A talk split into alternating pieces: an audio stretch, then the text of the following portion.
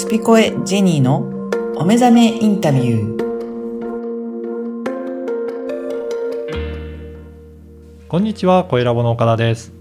こんにちは、ジェニーです。ジェニーさん、今回もよろしくお願いします。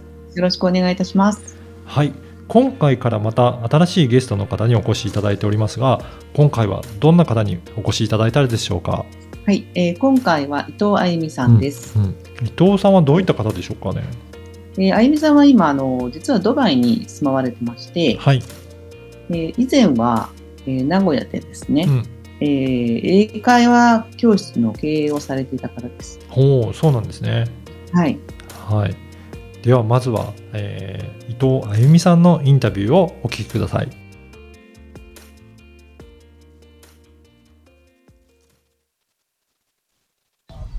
じゃあですね、早速ですけれども、第1回目ということで、あゆみさん、ご自分の自己紹介をお願いいたします。はい。えっと、伊藤あゆみです。はい。永遠の25歳です。はい。はい。実年齢は、まあ、ご想像にお任せしますが、半世紀超えてます、体は。私もでございます。半世紀超えてちょ、ちょっと経ちましたね。はい。で、えっと、名古屋市郊外のうん。織田信長と同じ清須市出身です。はい。で、織田信長のことを小さい頃から聞いて育ったので、織田信長のことは、うん。お近所のおっちゃんだと思ってうん。るぐらい親近感がある感じですね。で、うーん、小さい頃は、結構内向的だったんですが。ある時を境にうん。弾けまして、そのある時とは？小学校のうんね、うん。5、6年の頃に弾けたんですね。っていうか、うん。これ、いい、いいかな？喋っちゃって。どうぞ。これ、ついこの間それこそ、そのシータヒーリングの人に、うんうん。あの、ズームでセッションしてもらった時に、うん発覚したことなんだけど、うん。あ、その前にシータヒーリングって何ですかね？シータヒーリングっていうのは、私もよくわかんないんですが、あのーシータ派、脳のシータ派うんうん。が、その、要は自分のこう、ほあの、魂、本質につながるもの、うん。潜在意識うん。につながるものなので、それを活用して、その潜在意識の、えっ、と、記憶を読み取って、その、表面に現れている問題を解決するというものらしいんですね。はい。うんでそれをおその受けになって。うん、それ、そのシータヒーリングの方とはもうちょっと、だいもう5年ぐらい前から知り合いで、はい。で、た、時々見てもらったりしてるんですが、うんうん。その方とついこの間、またセッションした時に、うん。判明したんですが、お。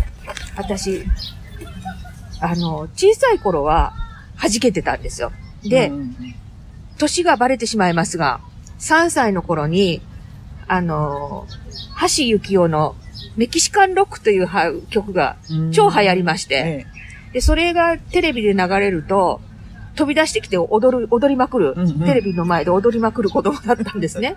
私もた、確か、あの、記憶の片鱗にあるんです。私が自分が、もうこの曲が大好きで踊りまくってる。えうん。ところが、その後ピタッと性格が変わりまして、はい。もう、自分がわからない状況にしばらく陥ってたんですよ。もう、ちっちゃい時に？ちっちゃい時に。うんで、それがまた小学校の5年生の時に、ポッと弾けまして、はい。また踊りまくる子供になって、うん。クラスメートの前でピンクレディー踊ったりとかして、んやる子供になって今に至るんですうが、ん。その3歳から5歳までの空、その時間、期間が、なんで空白なんです、私の中では。うんなんでかっていうのが、シータヒーリングで判明しまして、はい。それは、なんと私3歳の時に、大やけどを負ってるんですね。うんうんここに今、まだ、跡、跡があるんですけど、うんこういう風に。うんうん。あうん。この、大やけどを負って、その痛みで自分をせ、の行動とかを制限し始めたんあ。で、うんうん、で、その、何をやるにしても痛みが伴う。かなりのひどいやけどだったんでね。うんので、もう、その、なるべく動かないでいよう。なるべくこう、じっとしていよう。もう何もしないでいようっていう、殻に閉じこもっちゃったんだってな。るほど。それは、もう忘れてたことだったね、そうそうそうでんその人生っていう、っていうか、暮らし、その、何？生活人生っていうのは、痛いものなんだっていうとことを、その時に、うん刷り込まれちゃったんだそうなんですよ。で、それでもうこう自分を表どう表現していいかわからない、どうしたらいいかわからないっていう状況で、その3歳、その、この事故以以降、うん。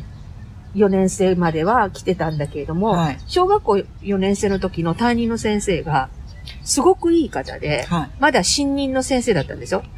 新任の若い男の先生だったんですけど、なんかすごい私に対して理解を示してくれて、うんで、私、昔からこう、本、読書少女だったんで、うん。まあ多分動けないから本を読むっていう方に行ったんでしょうね。本を読んでたんで、その、文章を書くのも結構上手だったんですよ。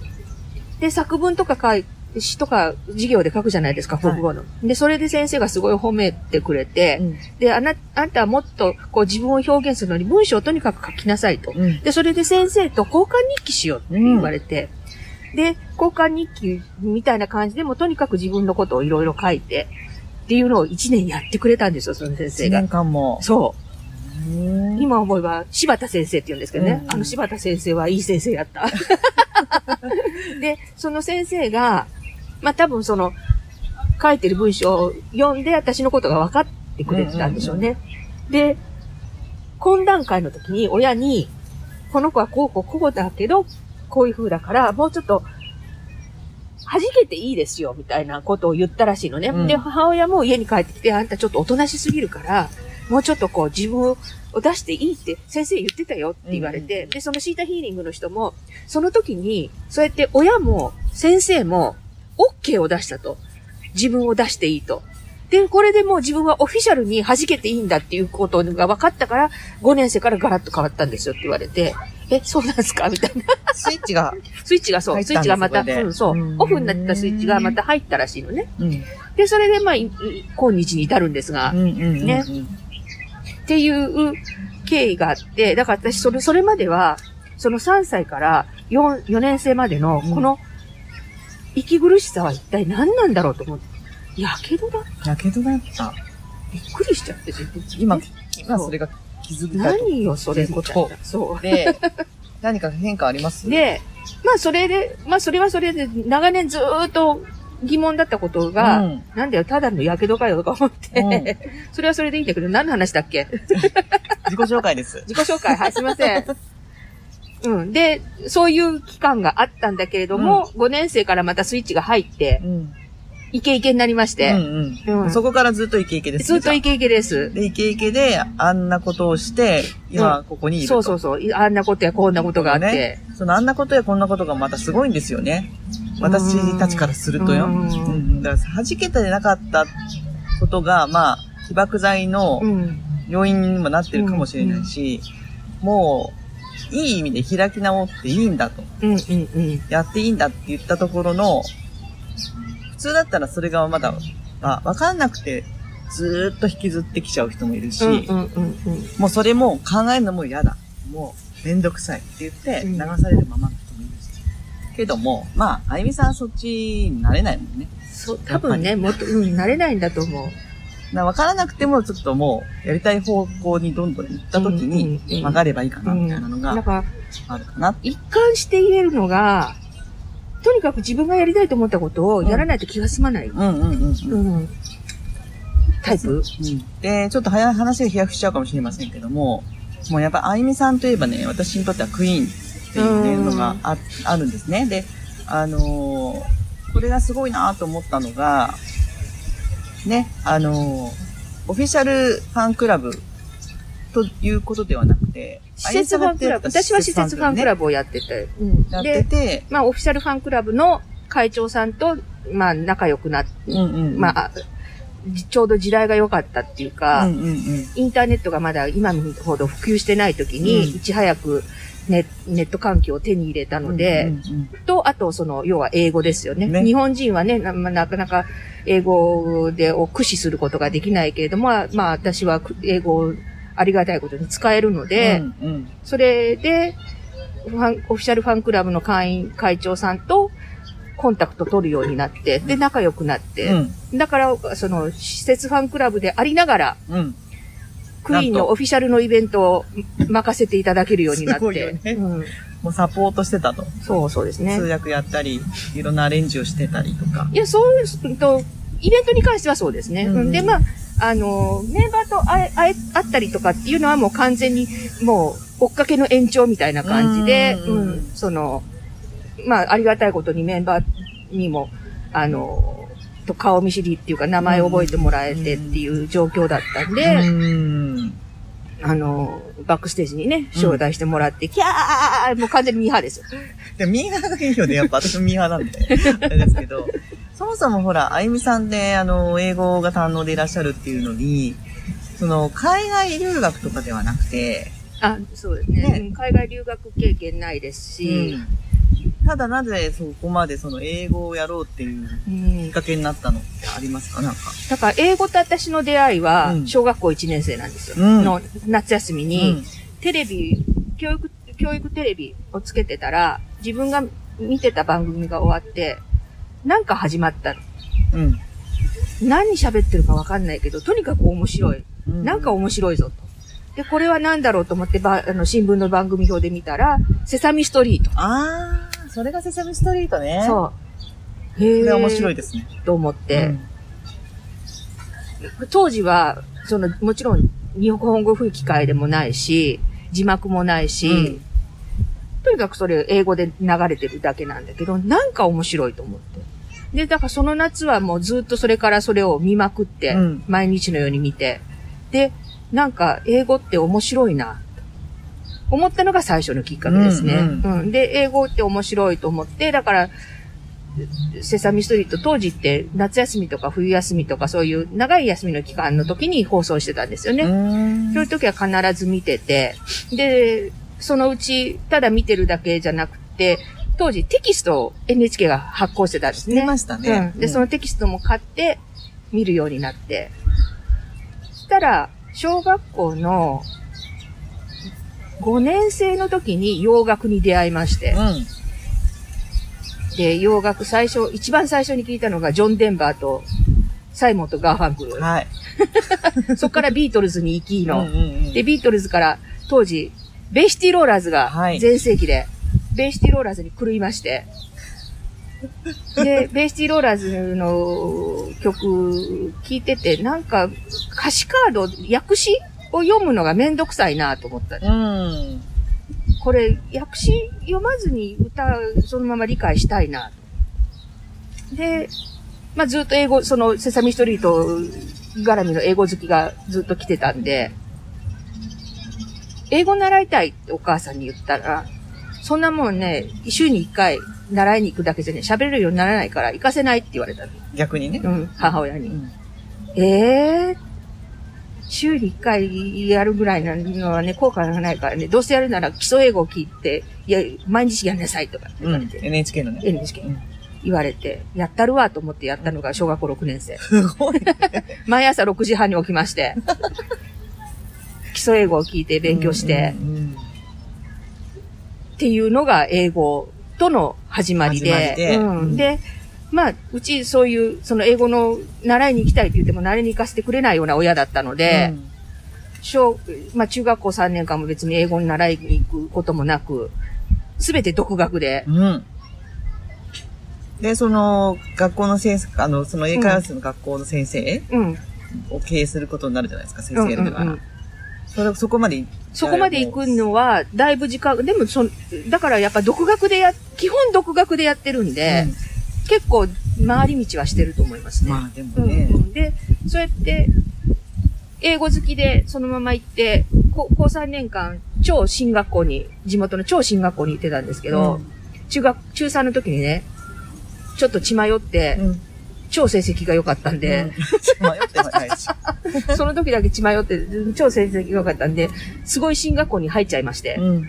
だけど、その、進学校の、その、要は校則とか、校風に馴染めなくて、うん。落ちこぼれになりまして、高校で。はい。で、だから、うん、大学も行きたくないと。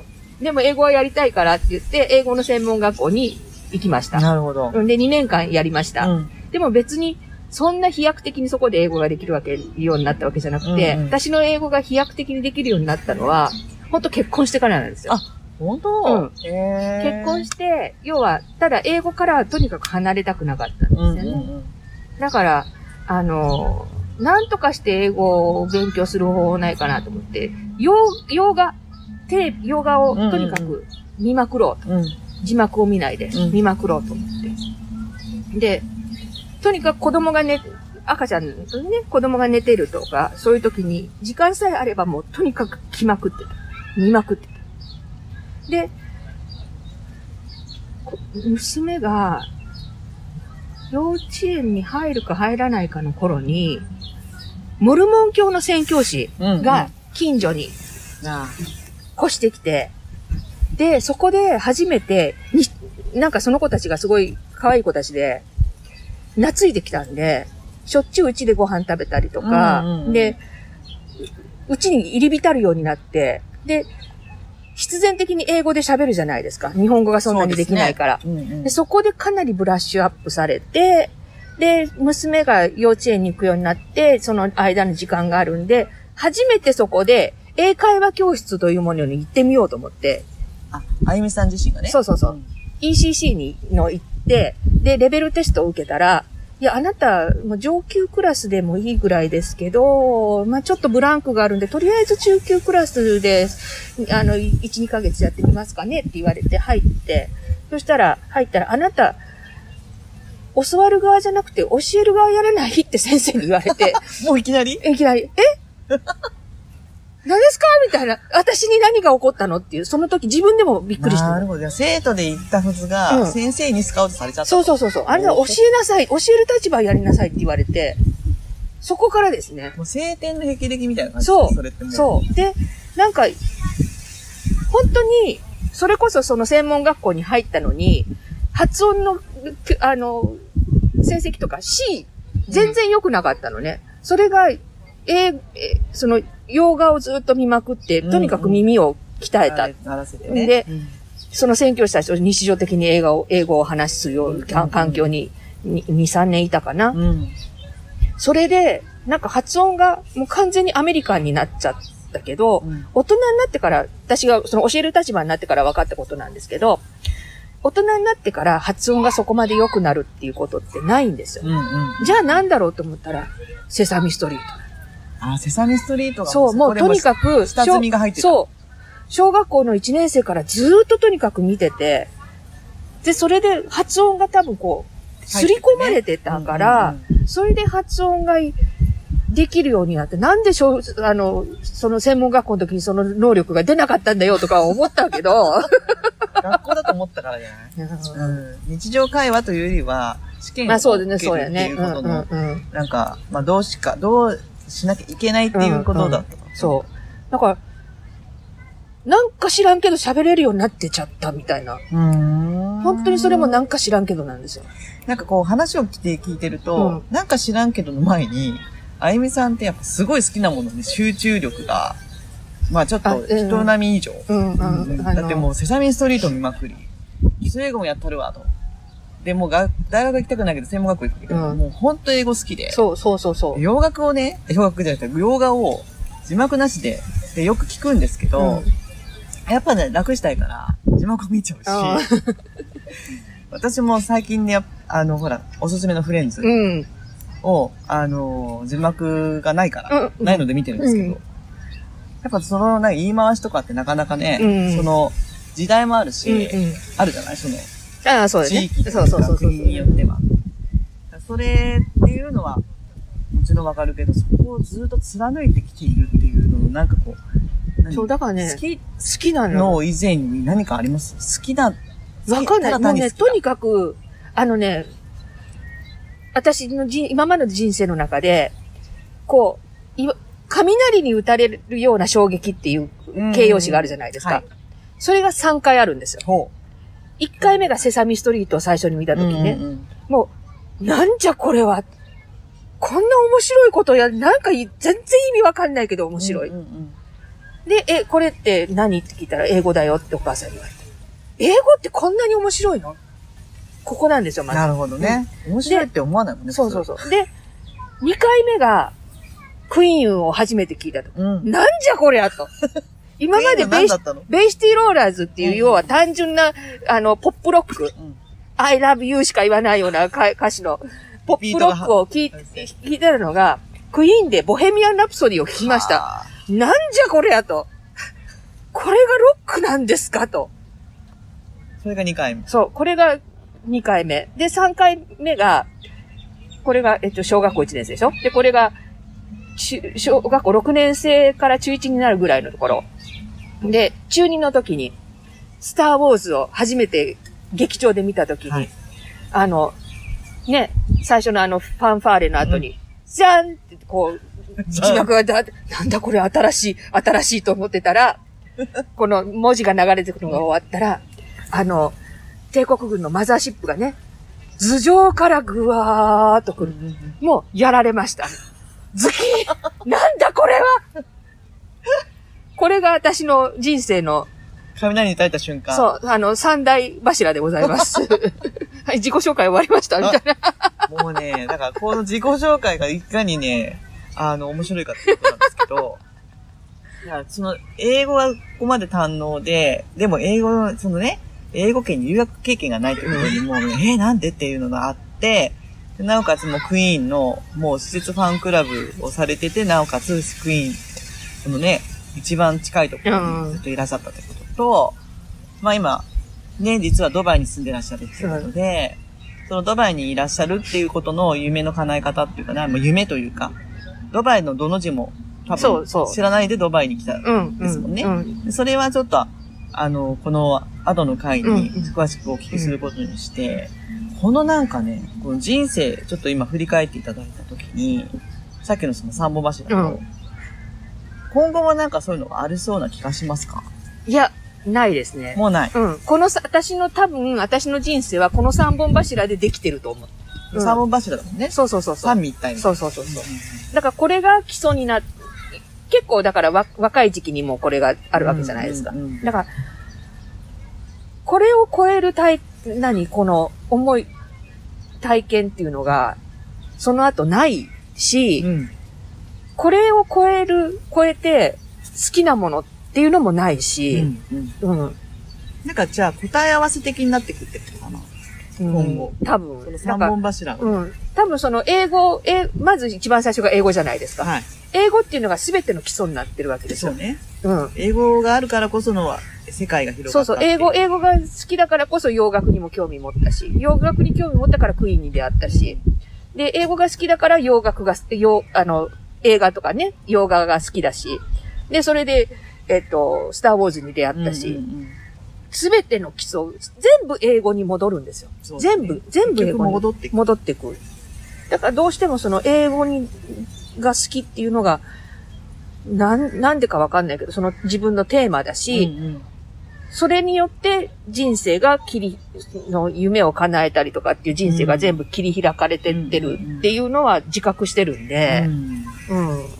だからよく外国語ってね、もちろんツール、コミュニケーションツールであって、それで語学がいくらできても、例えば交渉力とうか、ん。ビジネスで言うとですよ、うん。そういうのにな役に立たないと意味ないよねっうん。ていうことで、あの実践力っていうのはあるけども、あやぶさんの場合ってそれまた違ってて、印象的に、うんもう好きすぎて、そう。なんかね産物が生まれてきて、産物が生まれたっておかしいけど、うんうん。好きすぎた末に、うんうんうん。なんかそうなっちゃったみたいな。なんか知らんけどみのたいな。がもうこっちから見ると、ひやーっていう、うん。な本当にね、なんか知らんけどばっかりなんですよ。うんなんか知らんけどこうなっちゃったし、なんか知らんけど今ドバイ来ちゃってるし、みたいな。住んでるし、みたいな。予測不可能っていうか、まあ予測もしないだだろうけども、うん。あのか、そうね、吊り橋を走って渡るタイプなので、揺れてる？そう、揺れてる、あ、ちょっとここ崩れたけど、飛べば大丈夫！みたいな。そこの生命力よね、やっぱね。やっぱこの生命力ってなかなかないと思うんですよね。うん。特に、まあね、ちょっと今日本が、もうドバイにずっと長いとい、長くいらっしゃると、そうね、ちょっとわかんないですね、感覚が。しとにかくまあね、あの、コロナ禍っていううん。言葉も生まれてしまうぐらい、そんな世の中になって、もう1年経っちゃったんですけど、うんうんうんでもね、ここの国は、こうやってみんな、普通に、普通にうん。ペルシャ湾に浮か浮かんで、うん、みんなで、遊んでるしそっていうところにいらっしゃるっていうことの、なんか、今なんか思うことありますか？だからね、うーんここに運ばれてきたのも、うん。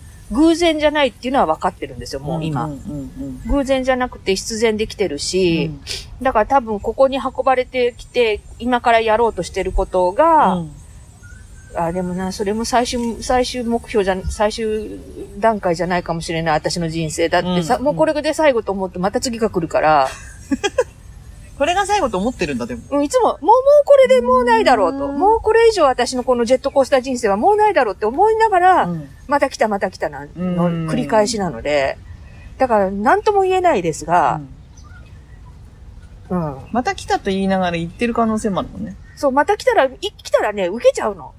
いや、いい来てないんですよ。多分近づいてってんですよ。そうなのかな、よくわかんないけどここ。で最後だわーって思いながら活動してたらそっちに近づいてって、あれ？みたいなこんなとこにいた私っていう。来た感じするけど、実は上から見たら、うん。そっちのにも近づいてる。だからこう、お互い近づいてるみたいな感じ。だから、その、ドバイにその来るきっかけになったことうも、ん。それはそれで、まあ、あの、その人生のステージが変わることだったじゃないですか。そうだよね。うんで、今回ドバイで4年暮らして、で、また、ちょっとね、今までのお仕事の方は、ちょっと退職させていただいて、切りをつけて、うんうん。次のステップに行くんですけど、うんうん。その次のステップに行くための、ここの4年間があったっていうのが今すごい自分の中でふあの腹落ちしてて、うん。で、じゃあその次に行くことが、その私の人生の最終的な目的だったのかな って思ってるん、でもなーみたいな、絶対まだなんかあるぞみたいな。うん。気もするし。うん。気がやっぱりそのまま確信になるよね。うん。あの経験上。ただまあ、でもそれに対しては別に怖くない。あ全然怖くないし、あの、それが神様がね、私にやってほしいお役目ならやりますぜ、みたいなうんうんうんうん。感じではあるんだけど、はい、いかがだったでしょうか？はい、ジェニーさんどうでしたかね？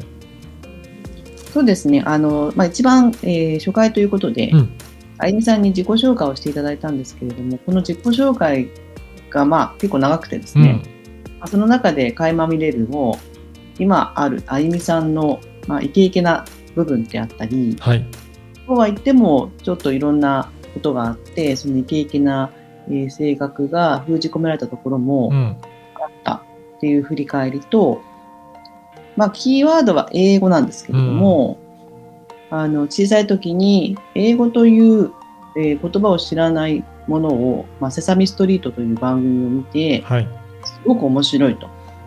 そこからハマってずっと見てて、うん、そこからどんどんどんどん、あのーそれをえーベースにした引き寄せが、なんと今も続いているというところと、本当になんかあの、まあ、羨ましいというかね、うん、ちっちゃい時にあのいいなと思ったものが、そのまま人生の軸になってるっていうのが、あの、今回のインタビューのえーポイントでしたけれども、はい。